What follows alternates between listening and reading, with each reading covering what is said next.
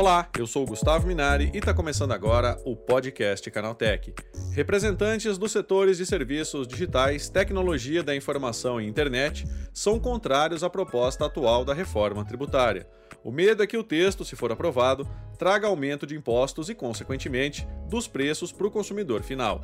Para falar sobre esse assunto, eu recebo hoje aqui no podcast Canaltech o advogado tributarista Lucas Ribeiro, que é CEO da Reut. Então vem comigo que o podcast Canaltech de hoje está começando agora.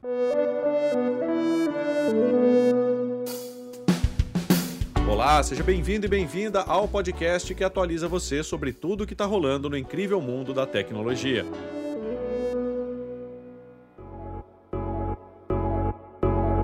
Tramitação da reforma tributária no Congresso Nacional, pessoas ligadas ao setor de tecnologia estão apreensivas com a possível aprovação do texto atual. O receio é quanto ao aumento da tributação, com alguns setores pagando mais e outros menos, um fator que teria impacto direto no mercado de tecnologia. É sobre isso que eu converso agora com o advogado tributarista Lucas Ribeiro, que é CEO da Reut. Por que o setor de tecnologia está tão preocupado com a reforma tributária? O setor de tecnologia hoje, Gustavo, ele tributa 3,65% de PIS e COFINS, tanto no lucro presumido quanto no lucro real. E tributa de 2 a 5% de ISS, que é Imposto sobre Serviço. Ou seja, eu falando de uma tributação efetiva de 5,65%, no melhor cenário, com ISS de 2, né, ou de 8, ou no, no caso, quando a gente somou 5 com 365, né, no pior cenário, são 865 de tributação. Então vamos de 565 a 865. Essa carga tributária efetiva para as empresas de tecnologia, ela muitas vezes é absorvida pelos seus adquirentes, pessoas jurídicas, ou seja, outras empresas que estão comprando tecnologia, que estão adquirindo inovação e que se acreditam de 9,25% de PIS e ainda geram debitibilidade para a CSLL. Na nova sistemática, Gustavo, o que, que vai acontecer? As empresas de tecnologia vão passar a ter o IVA na sua totalidade. Então, muito provavelmente, em 27%. Ainda que por fora, ele equivale a pouco mais de 20% do que seria por dentro. Então, nós estamos falando de um aumento real de cerca de 12% a 15% de carga tributária. Para que essas empresas vão se acreditar, mas elas vão se acreditar no mesmo montante que elas pagaram. Depois elas se acreditam de mais do então, na prática, vai haver um aumento real do custo de tecnologia. Então, tanto para quem vende quanto para quem compra tecnologia, vai ficar mais difícil. Isso porque a área de tecnologia tem o seu principal insumo pessoas, uhum. desenvolvedores de tecnologia. Nós não temos a compra de máquinas, de equipamentos, ainda que tenha computador, isso é irrelevante na conta final. Então é fato que esse creditamento do sobre valor agregado para o IVA será baixo. Então, na prática, esse aumento vai acontecer e vai atingir também Gustavo, as empresas do Simples Nacional. Vai atingir também os PJs, ainda que esteja fora né, da reforma tributária do Simples Nacional. Na prática, como é que uma empresa vai comprar de uma empresa é, de tecnologia sem que ela tenha crédito? Aquilo vai virar custo para ela. Então vai pesar mais ainda. Então, ela vai acabar por exigir dos seus fornecedores de tecnologia que eles tributem, mesmo no Simples Nacional, o IVA no regime normal. Ou seja, eles vão tributar se eles tivessem uma empresa hoje no lucro real. A prática vai ser mais ou menos essa. Então, quem está no Simples Nacional e quem está no presumido, que seguramente é a maior parcela das empresas de tecnologia brasileira hoje, terão que ou migrar de regime tributário para o lucro real, ou ainda vão operar como se no lucro real estivessem uma carga tributária efetivamente muito maior, tornando créditos e débitos para o IVA. Isso sem contar todos os outros impactos né, que nós teremos em teia. Então, a partir do momento em que é, a pejutização ela se estabeleceu tão fortemente com a permissão de terceirização da atividade fim, é, muitas dessas empresas de tecnologia hoje, elas adquirem de pessoas jurídicas, os PJs, uma modalidade de simples nacional, ou seja, também não vão gerar créditos. Então, essa conta não vai ficar muito desafiadora. As cooperativas de profissionais de tecnologia, muito provavelmente, vão ter tributação igual às empresas, perdendo também a sua vantagem competitiva de hoje. Diante de todo esse cenário, tá, porque a gente tem receio é de que não só mais caro, mas que de fato existe uma redução do consumo de tecnologia. Essa é a maior preocupação, seguramente, do setor. O consumo menor de tecnologia significa que nós temos um país menos inovador, menos avançado, menos qualidade de vida para as pessoas. E para finalizar, né, é, e a gente também o que vai acontecer de fato né, com as pessoas físicas, consumidores de streamings, por exemplo, Netflix, iFood, Uber, consumidores de softwares para gestão pessoal, por exemplo, os, os softwares de produtividade, né, que são muitos, os aplicativos no celular, todos esses vão ficar muito mais caros, né, pelo menos 20%.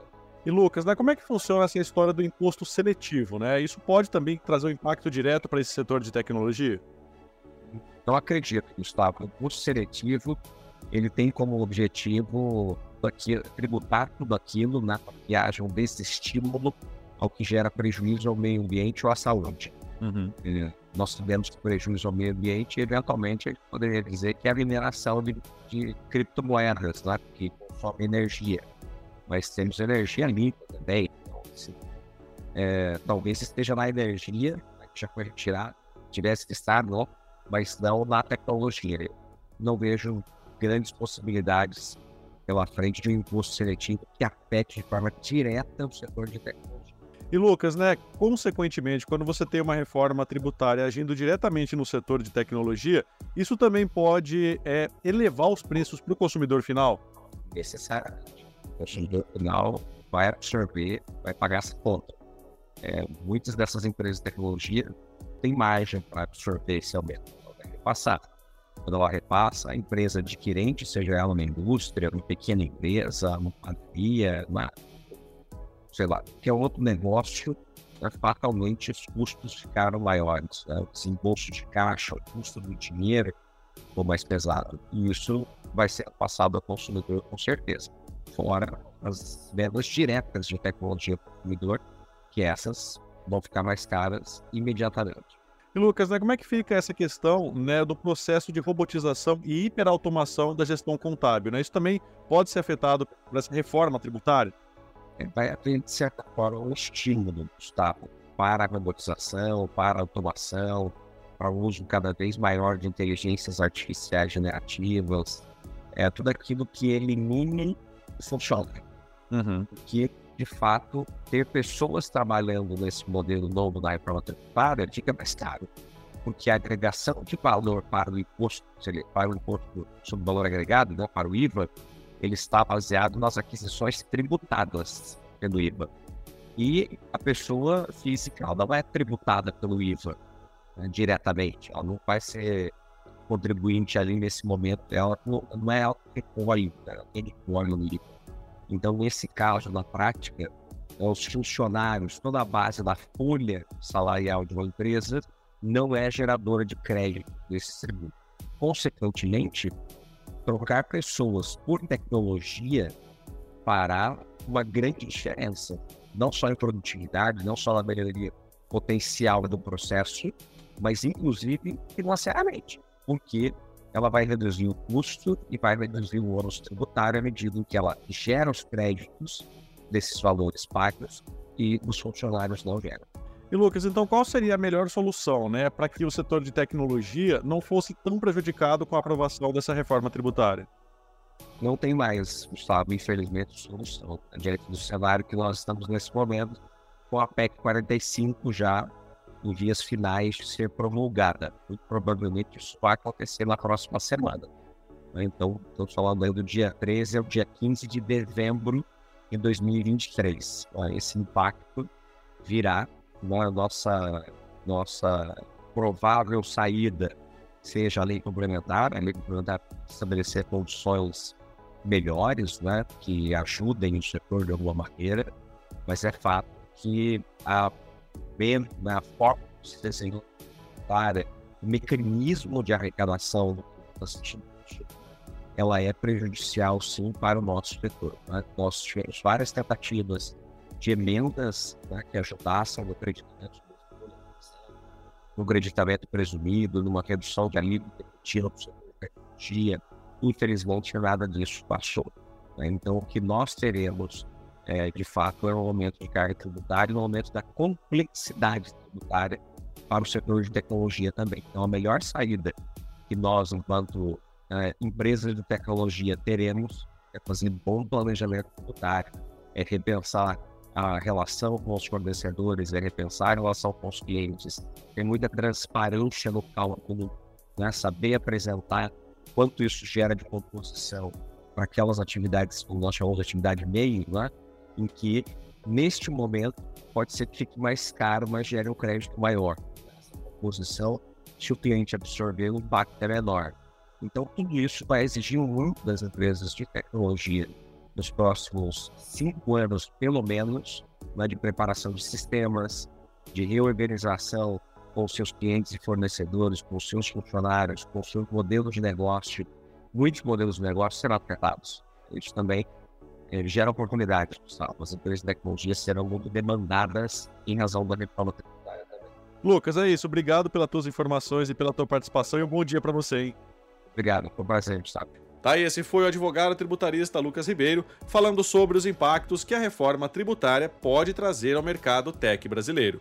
Agora se liga no que rolou de mais importante no universo da tecnologia no quadro Aconteceu Também.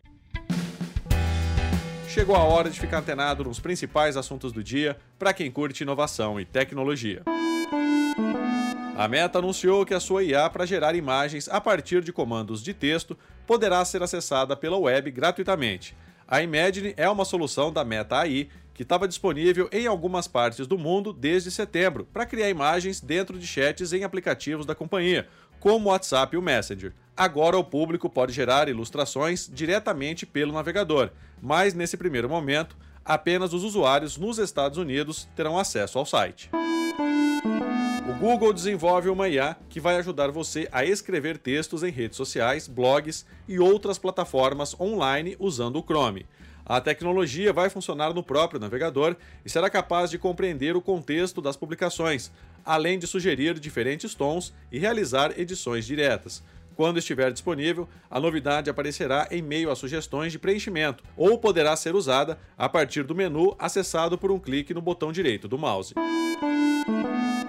A Fundação Wikimedia revelou a lista com as 25 páginas mais acessadas na Wikipédia em inglês durante o ano de 2023, que conta um pouco sobre a história e os acontecimentos mais marcantes do período. No topo do ranking está a página sobre o ChatGPT, o chatbot de IA da OpenAI, que foi lançado em novembro de 2022 e teve um forte impacto na sociedade e na indústria da tecnologia.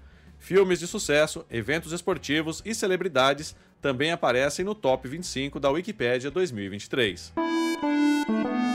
O Ministério da Ciência, Tecnologia e Inovação anunciou um acordo com o Instituto Robert Koch, da Alemanha, para a implantação do laboratório de máxima contenção biológica para enfrentar possíveis pandemias. A parceria se desdobra através do planejamento, construção, operação, monitoramento e avaliação de instalações de nível de biossegurança 4, além dos trabalhos de pesquisa e das oportunidades de intercâmbio.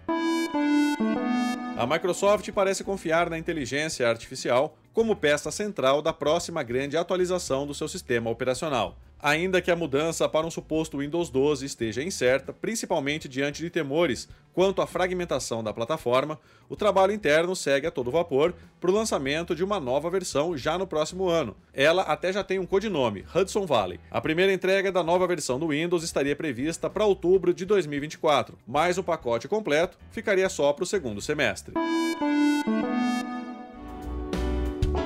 Tá aí, com essas notícias, o nosso podcast Canaltech de hoje vai chegando ao fim. Lembre-se de seguir a gente e deixar uma avaliação no seu aplicativo de podcast preferido. É sempre bom lembrar que os dias de publicação do programa são de terça a sábado, com um episódio novo às 7 da manhã, para acompanhar o seu café. Lembrando que aos domingos tem também o Vale Play, o podcast de entretenimento do Canaltech. Esse episódio foi roteirizado e apresentado por mim, Gustavo Minari, e a edição é do Yuri Souza. O programa também contou com reportagens de Felipe Demartini, Guilherme Haas e Natan Vieira. A revisão de áudio é do Wallace Moté, com trilha sonora de Guilherme Zomer. E a capa desse programa foi feita pelo Eric Teixeira. Agora nosso podcast vai ficando por aqui. A gente volta amanhã com mais notícias do universo da tecnologia para você começar bem o seu dia. Até lá, tchau, tchau.